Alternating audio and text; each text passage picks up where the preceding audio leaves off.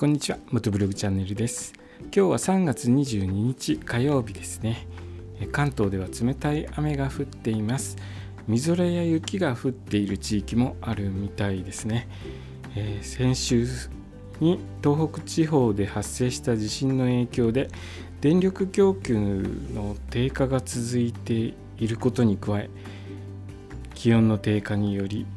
電力需要が逼迫する恐れがありますというかちょっと逼迫しております。節電を心がけるようにお願いいたします。道の駅全国制覇の旅なんですけれども栃木県の道の駅の下調べをしております。でですね本当は千葉県を先に回ろうと計画していたんですけれどもちょっと千葉県の方がですね僕のちょっと都合的に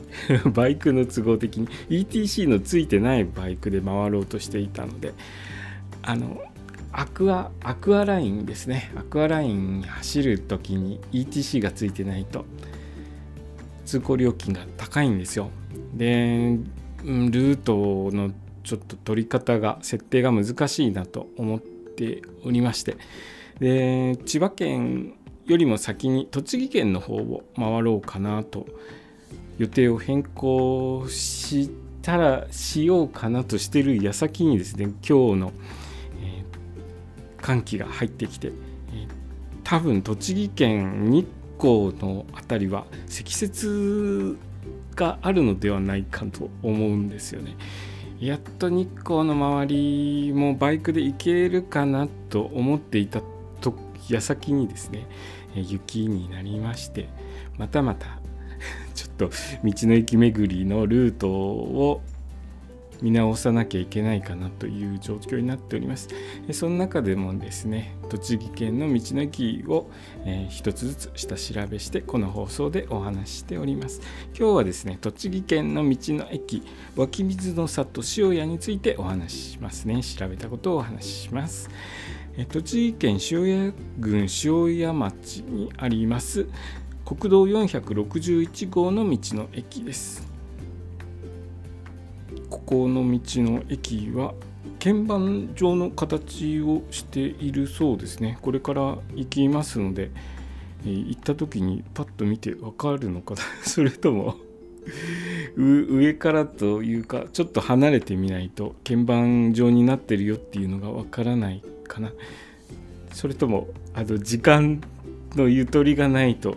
わからないかもしれないですね。僕はあの1日に7箇所とか8箇所回ろうとしますので1箇所の道の駅に滞在してる時間ってだいぶ短かったりするんですよねそういう時に。そうすると道の駅のタッチ説をよく見ないでスタンプだけ押して次の道の駅に向かったりとかすると帰ってきてからああそういう形してたんだとかっていうのを気が付くことが多いのでここの道の駅行った時にその鍵盤の形をした建物だというのを気が付くといいんですけれどもね。どうかな？すぐ気が付くかな？何とも言えないですけれども。ゆとりを持った移動を心がけていきたいですね。で普通自動車が95台止められる駐車場があるので道の駅としては中規模ぐらいの道の駅でしょうかねちょっとあの詳しい内容とかを調べるよりもですね今日は関東で雪積雪のある地域が出てしまったというニュースの方に気を取られてここ あんまり詳しく調べなかったんですけれども。えっ、ー、と湧き水の里塩屋。塩屋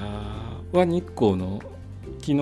お話した道の駅日光のそばですね。だから日光道の駅日光に回った時には一緒にここにも回る予定です。え今日はですね栃木県の道の駅湧き水の里塩屋についてお話しさせていただきました。今日の放送もお聴きくださりありがとうございました。それではまた明日。